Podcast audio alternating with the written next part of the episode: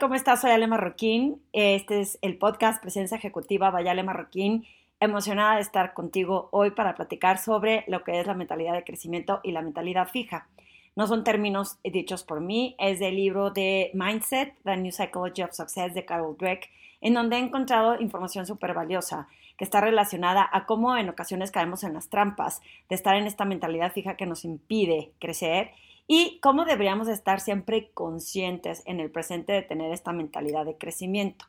Eh, cuando por primera vez di con este libro y lo leí, que creo que ya lo había recomendado en alguno de los contenidos que tengo en redes sociales, eh, me hizo mucho clic en muchos aspectos. El libro habla sobre eh, los alumnos y los hijos, la familia, la parte profesional y la parte personal. Obviamente a mí me encanta extraer el contenido y el contexto de cómo lo podemos aplicar en liderazgo y lo he utilizado en varias sesiones de liderazgo en donde finalmente, insisto, yo nunca descubro el hilo negro, no soy dueña de la verdad, pero poder llegar a estos espacios en donde los, las personas que participan en estas sesiones caen en cuenta de cómo caemos en estas trampas y cuando nuestra intención es buena, o sea, mi intención siempre es buena, sin embargo, no estoy midiendo con, con conciencia el impacto que tengo en otros o en mí mismo cuando puedo caer en la trampa de la mentalidad fija o la mentalidad, uf, valga la, la trabadez, la mentalidad de crecimiento. Y resulta que en ocasiones te dicen que tienes eh, mentalidad de escasez y la mentalidad de abundancia. Y, siento que eh, cambia en este contexto profesional porque no se trata de proponerme que, que, me caiga la abundancia y que entonces me haga rico de la noche a la mañana o me caigan estos puestos, sino de la contribución que tenemos de poder hacer que las cosas sucedan. Cuando dicen mentalidad de escasez, es como si yo no tuviera derecho o fuera existencial el que en mis pensamientos o en mi persona no entre la posibilidad de crecer. Entonces, por eso me gusta más como lo explica ella con mentalidad fija y mentalidad de crecimiento, porque es como lo divide ella en dos conceptos, el, que quiere aprender y el que no aprende, el learner y el non-learner. Eh, y hace todo el sentido del mundo en diferentes situaciones. Hay un ejemplo que me gusta que le pongo a mis hijos cuando ellos eran más chicos, siempre me decían, mamá, es que la maestra no es buena, es que todo el mundo se queja de esta maestra y por eso no tengo una buena nota. Y esa es una especie de mentalidad fija, porque el pensar que depende de la maestra, que tú no puedas eh, crecer, hace que te quedes en esta situación estático o fijo y sin la posibilidad de ver qué posibilidad, o sea, valga la redundancia otra vez, las posibilidades que tengas de tú explorar cómo hacerlo mejor. En contextos como este, la mejor es decirle a, los jóvenes que eh, en quién se tienen que apoyar, con quién más tienen que estudiar, si tienen que conseguir un tutor o alguien que sea eh, más familiarizado con el tema, para no eh, asignar la culpa o la responsabilidad solo al maestro solo a, la persona que es la que está instruyendo la materia, que obvio está padrísimo tener maestros que dices, me acuerdo de este maestro porque fue increíble, me enseñó muy bien, pero ¿de quién es responsabilidad de que las cosas sucedan? De uno. Y si nosotros podemos influir en nuestros eh, hijos y en la gente joven en que no es el mal jefe por lo que no te promueven, no es el mal maestro por el que no aprendiste, sino tú que tienes que buscar para hacerlo y que esto suceda y que puedas crecer en contexto profesional, eh, bueno, hay otros ejemplos también que te dice que si etiquetas a tu hijo como el que sí sabe, el que sí puede, el que tiene este talento y el que no, también los estás encasillando en temas de mentalidad fija porque los acostumbras a pensar que pues a mí no, a mí no se me da y como a mí no se me da, no lo voy a intentar.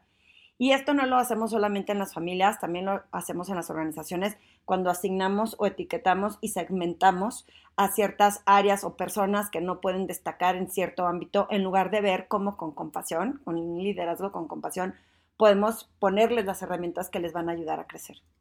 Y así es como eh, yo me di cuenta que he caído en varias trampas en la mentalidad fija, porque tiene que ver con eh, los retos, cuando estás evitando retos, eh, y en mentalidad de crecimiento es cómo los enfrentas y estás ansioso por ver qué aprendes de esos retos. ¿En qué contexto he caído, por lo menos yo, en algunas circunstancias en esto? Cuando quieres explorar la posibilidad de un nuevo proyecto y de pronto empiezas tú mismo a decirte, es que es complicado, no es tan fácil, es difícil, es solo para algunos, eso solo se le da a ciertos perfiles y entonces no estamos enfrentando o abrazando ese nuevo reto porque ya tuvimos la mentalidad fija de decir, eso no es tan fácil.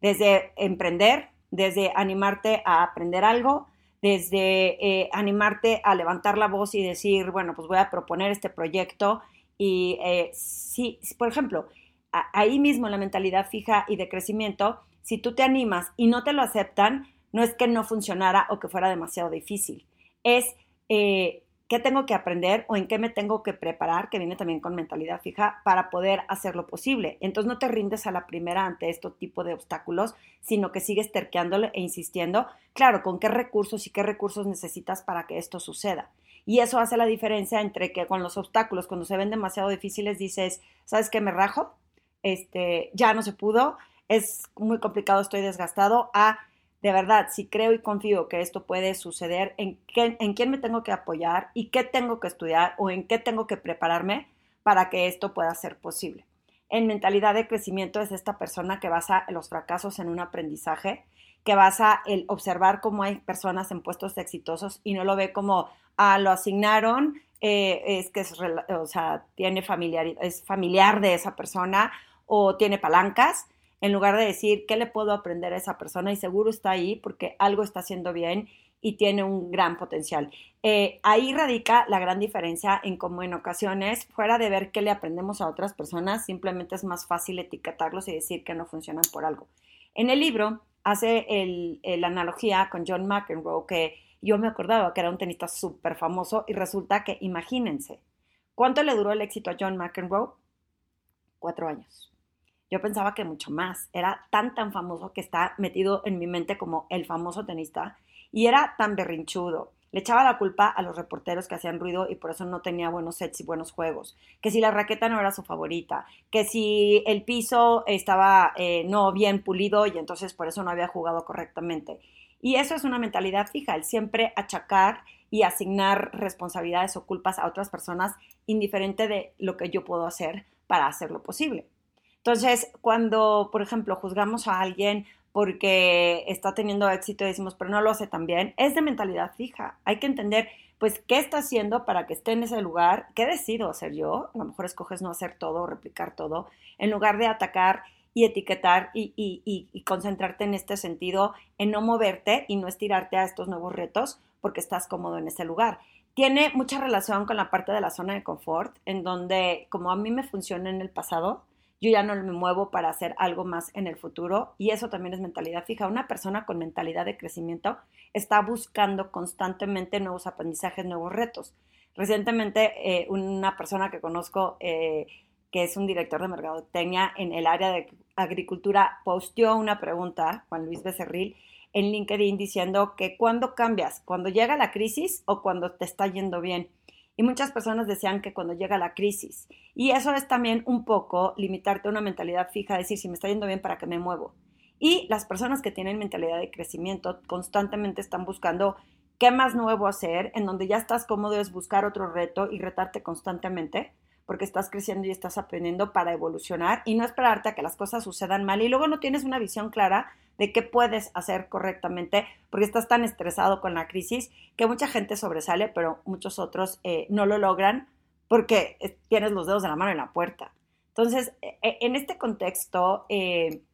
¿cuántas veces hemos juzgado o criticado a otros en lugar de haber visto qué les aprendemos a estas personas? ¿Cuántas veces hemos asignado a lo cómodo, a lo que es eso ya lo sé, eso ya lo aprendí o ya tuve éxito, entonces yo no necesito esto? Eh, yo creo que yo he caído en la trampa de decir yo no tengo que estudiar eso. O muchos líderes cuando me invitan a dar sesiones, los que deciden no es que yo no tengo que ir a esa clase o a ese curso o a esa sesión de facilitación. Y es como un poco de mentalidad fija porque te evitas el descubrir qué puedes aprender de la gente con la que trabajas, quién tiene el potencial y a lo mejor piensas que lo sabes, pero lo que he descubierto constantemente es que olvidamos lo que aprendemos porque nos envuelve el día a día el autopiloto y el automático y no está peleado con conseguir resultados, pero sí está peleado con tener conciencia del impacto que tenemos en lo que hacemos. ¿Por qué? Porque nos envuelve la rutina y, esta parte automática. En mentalidad de crecimiento vamos en el presente con un ancho de banda pensando en cómo podemos tener un mindset colaborativo,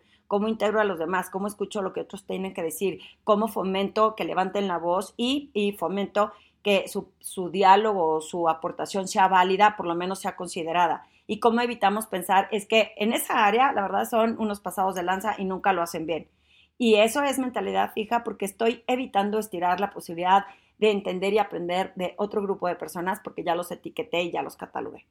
eh, me parece bien interesante hacer esta reflexión, entender en qué momentos caemos en mentalidad fija y en mentalidad de crecimiento, cómo podemos buscar este espíritu de no tener un mindset unilateral de que escucho para responder en lugar de escucho para aprender, el que vea que alguien tiene éxito y decir qué perspectiva diferente o qué visión diferente puede tener esta persona por el éxito que tiene y qué puedo aprender de esto, que de verdad los fracasos son aprendizajes y que no nos atoremos y nos encrochemos en situaciones en las que no nos permita esa energía utilizarla en lugar de lamentarme por lo que pasó, por la decisión diferente o mala que tomé, en decir, bueno, ¿qué aprendo y cómo lo puedo llevar a buen término? La mentalidad de crecimiento para mí tiene que ver con que tengamos eh,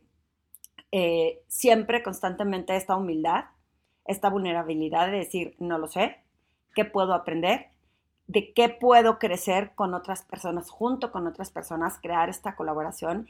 Y en donde yo siempre pienso que como mi intención es buena, jamás me ocupo de pensar que voy a estar en el tema de mentalidad fija. Y como mi intención es buena, pues entonces no escucho. Otro tema con la mentalidad fija, la mentalidad crecimiento, es cuando hay crítica, en lugar de decir, bueno, sí que tengo que aprender, eh, lo tomamos personal, rechazamos la información y decidimos no hacerle caso porque esa persona eh, es mala, es inoportuna, no tuvo buen timing y no me lo supo decir correctamente. Entonces, el estar abierto a la crítica y saber, ok, pues soy humano, me voy a equivocar o no sé todo, ¿qué puedo aprender? Es lo que hace que tengas mentalidad eh, de crecimiento. En términos de lo que es la conciencia del estar presente, el hecho de las emociones y también de hacer una plasticidad diferente en tu cerebro. Es decir, eh, soy autocompasivo conmigo mismo, es entender que lo que no sabes lo puedes aprender y que sí puedes moldear comportamientos y que la mentalidad está basada en creencias y las creencias están en la mente y la mente se puede cambiar si cambias esas creencias.